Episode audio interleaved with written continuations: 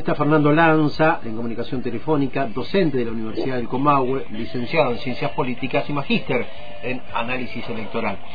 ¿Qué tal, Fernando? ¿Cómo estás? Buen día. Buen día, Carlos. ¿Cómo estás? Un gusto, gracias por llamar. Bueno, gracias a vos por atendernos. Bueno, eh, bueno no sé si lo, lo sí, lo, viste, me imagino, una persona que hace análisis electoral, lo que...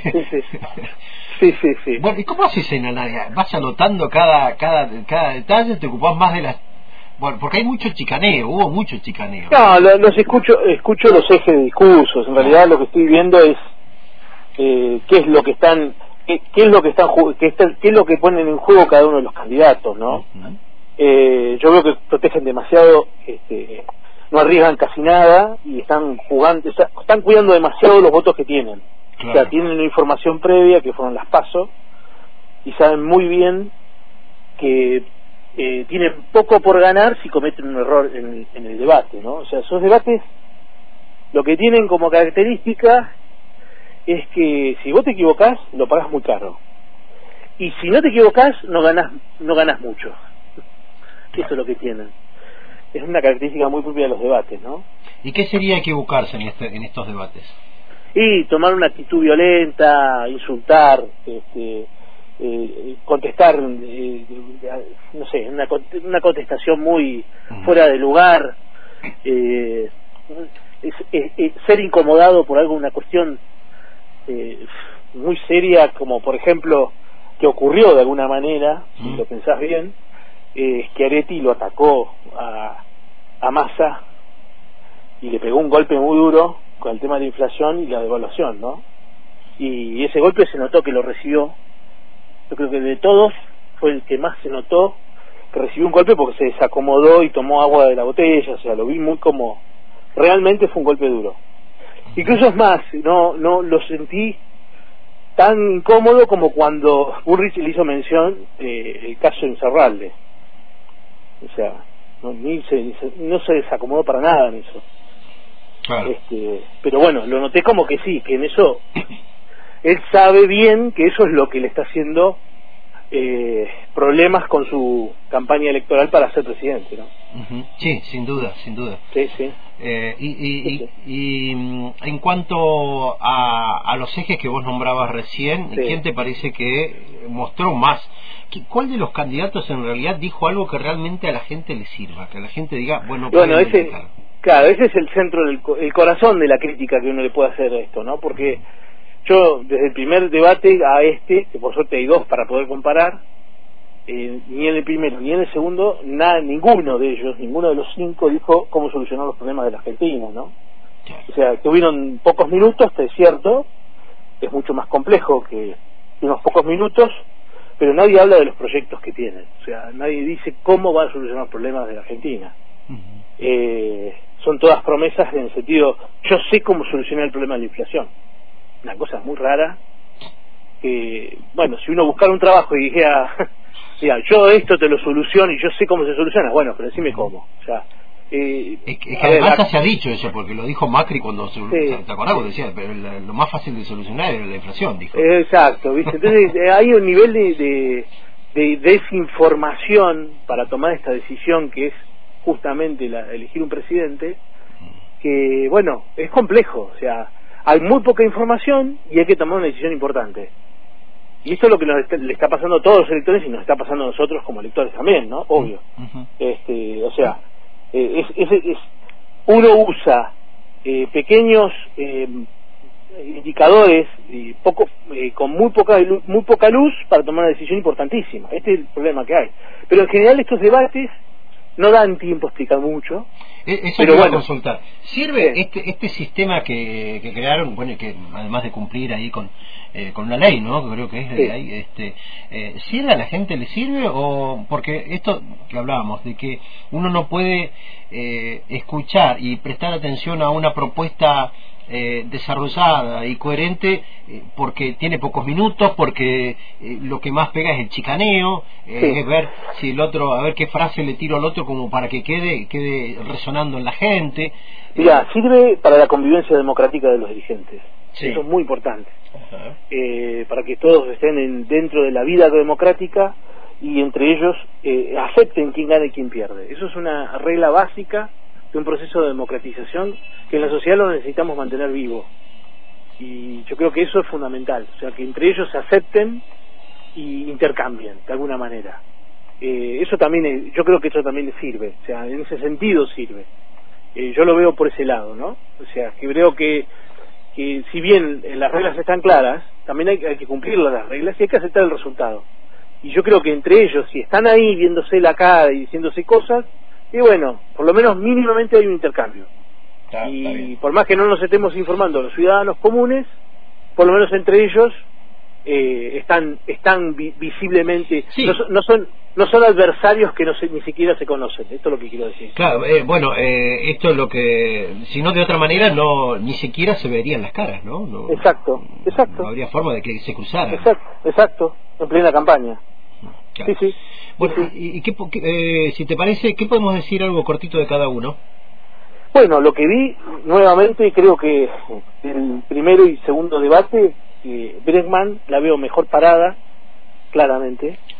Eh, Bregman creo que en la primer en el primer eh, debate fue muy muy viva, muy muy inteligente en, atacar uno por uno y a todos en distintos detalles para poder diferenciarse, ¿no? Porque yo creo que ella está en un paso más, está viendo el 27.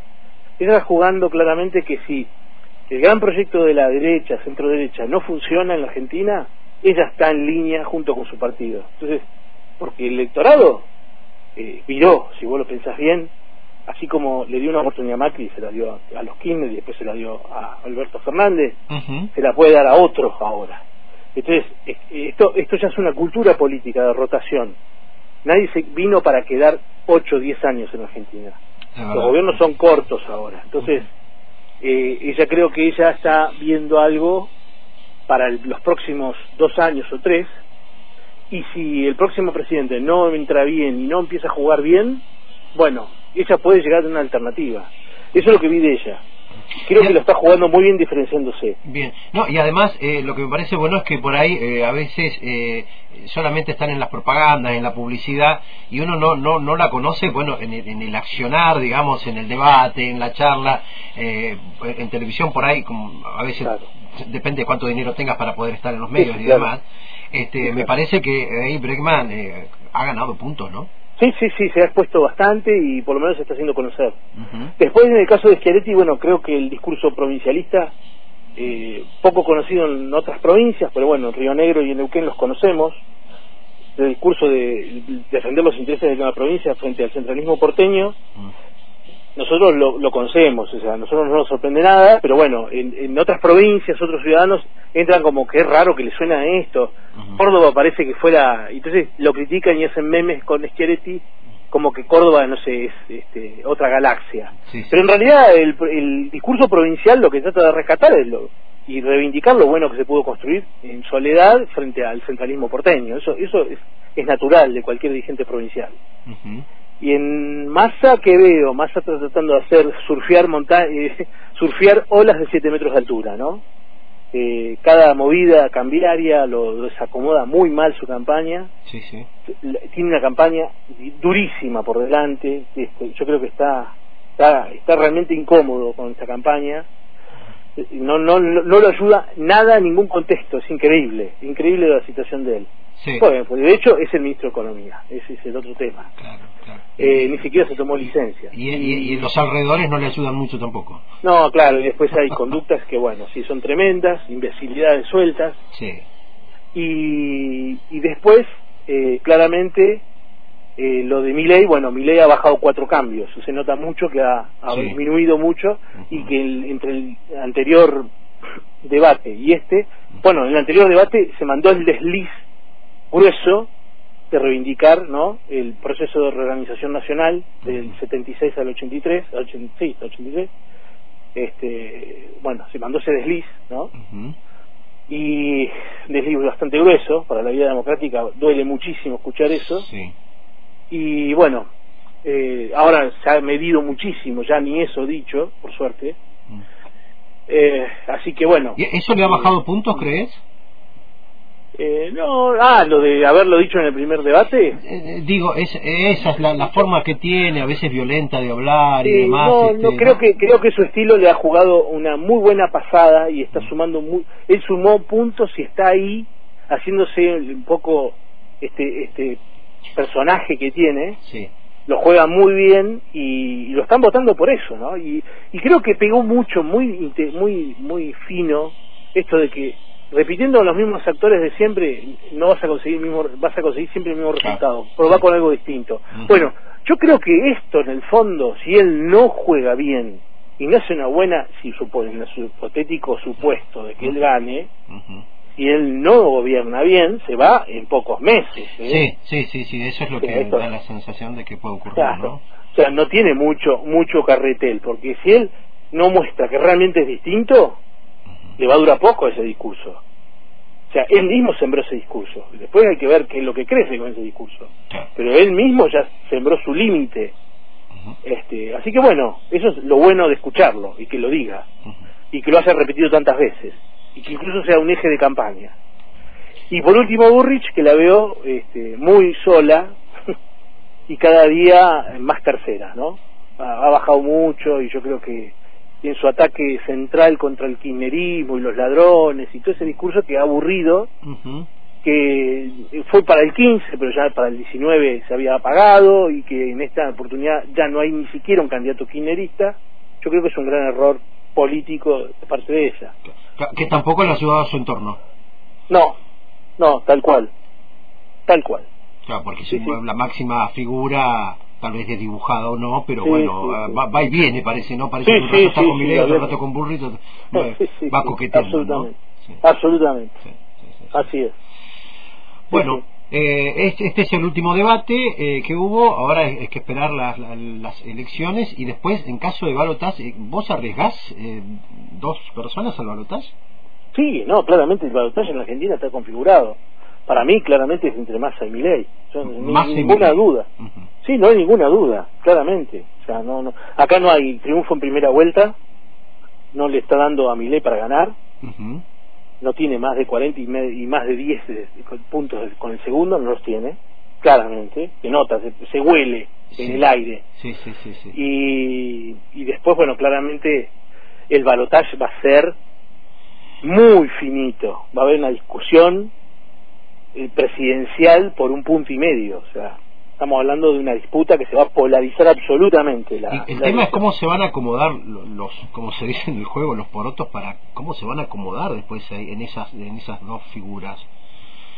Sí, claro, porque yo entiendo lo que vos querés decir, porque uno de centro derecha y otro es de derecha. sí, sí, sí, claramente. Es un problema, es un problema este Sí, sí, porque se tocan se tocan los límites, o sea, hay fronteras compartidas en algunas cuestiones. Sí. Sí, sí, sí, sí, sí, absolutamente, coincido con vos. Sí, sí. Sí, sí, distinto hubiera sido un balotaje entre la izquierda y la derecha. Claro. Sí, sí, donde las cosas son contrastes. y entonces uno elige un proyecto de izquierda que no está mal, que está bueno que exista, y un proyecto de derecha que no está mal que exista y que entonces uno elige. Entonces tú no estás a la izquierda y el otro está a la derecha. Sí, Digo, porque ¿qué va a hacer la izquierda ante esa situación? es un tema, ¿no? Es un tema. En el año 15 llamaron y, mandaron a votar en blanco para que, con esa forma, porque votaron en blanco, esta es la realidad. Acuérdate que la campaña fue voto en blanco. este Bueno, y por eso quizás por los 480.000 votos de diferencia entre Scioli y Macri, ganó Macri. Si la izquierda hubiera votado a Scioli, Macri no hubiera sido nunca presidente. Claro, claro. Bueno, esa es la realidad. Terminan eligiendo prácticamente al próximo presidente. Y sí, y sí, puede definirlo, sí. Eh, Fernando, gracias por tu tiempo. Sé que estás muy atareado y no, no, queremos generarte problemas en tu, en tu actividad. Así que gracias por esto, esta, estas ideas, estos pensamientos tirados aquí sobre la mesa también para poder analizarlos. ¿eh? Bueno, muy gracias por el llamado. Muy gracias por el llamado. Muy amable. Muy amable, gracias. Chao, gracias, Carlos. Chao.